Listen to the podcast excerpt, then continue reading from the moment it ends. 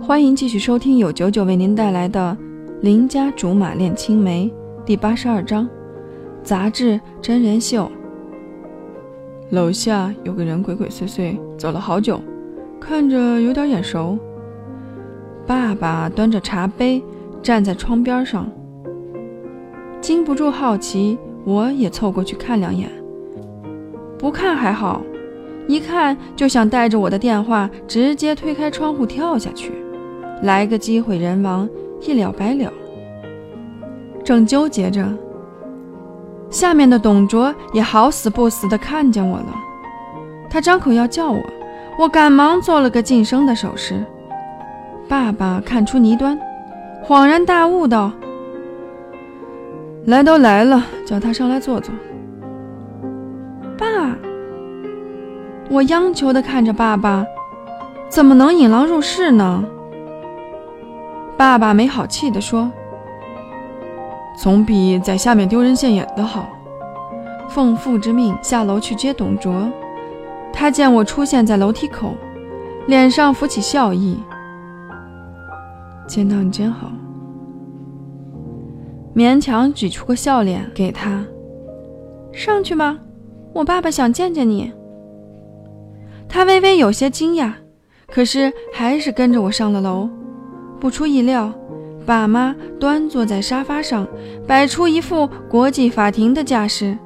董卓站在门边，进也不是，退也不是。爸妈，介绍一下。这是董卓，爸妈没有说话，倒是董卓开口问了声好。我示意他坐到对面沙发上。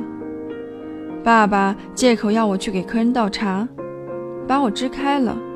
我只能在厨房里竖着耳朵听。先是爸爸开口问：“你和小吕是什么关系？”董卓倒也老实，坦白地说：“之前。”我可能是辜负小吕了，不过现在我想得很清楚，小吕是个好姑娘，错过了真的很可惜。此话一出，我们一家三口都有点囧。董卓一定是看了不少家庭伦理剧，明摆着是知音和故事会的真人秀嘛。咱们没打过交道，我不知道你这人到底可不可靠。不过就你那天在电视上的作为。我瞧着有点哗众取宠的嫌疑，况且我们家小吕貌似也不太赞同你的做法。董卓脸一下红了，这事我也很想听听他的解释。他说：“一时情急，我没想那么多，可那时候真的很后悔，小吕。”你相信我吗？他说着扭过头来，我逃无可逃，听墙根的丑态被他一览无遗。明明是我们全家在审问他一个，怎么现在变成他和我们爸妈在审问我一个？我信我自己的感觉。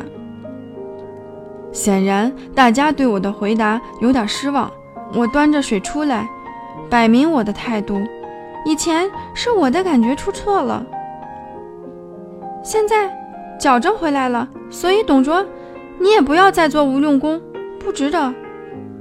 我对自己的家教感到骄傲，还能心平气和地劝他放手，而不是直接上去一杯热水倒他头上，再把桌子一掀让他滚蛋，证明我已经很克制了。就在此时。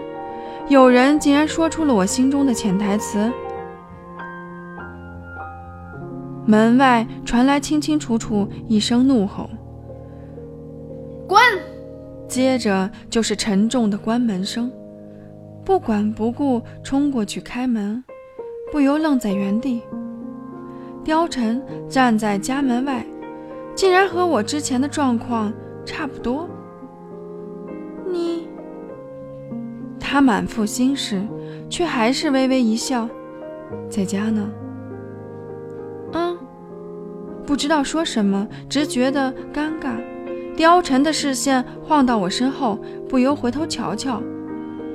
董卓不知道什么时候凑了出来，迅速把焦点抛到貂蝉脸上。他的错愕仅仅维持了一两秒，继而又恢复了拒人于千里之外的礼貌笑容。你们聊，我先走了。貂蝉淡淡一句告别，转眼就不见踪影。瞬间明白了一些事，谁都有心理距离，近了不行，远了也不行。要是稀里糊涂绕出来了，不管你演什么戏，就算给他留着贵宾票，他也未必会出席。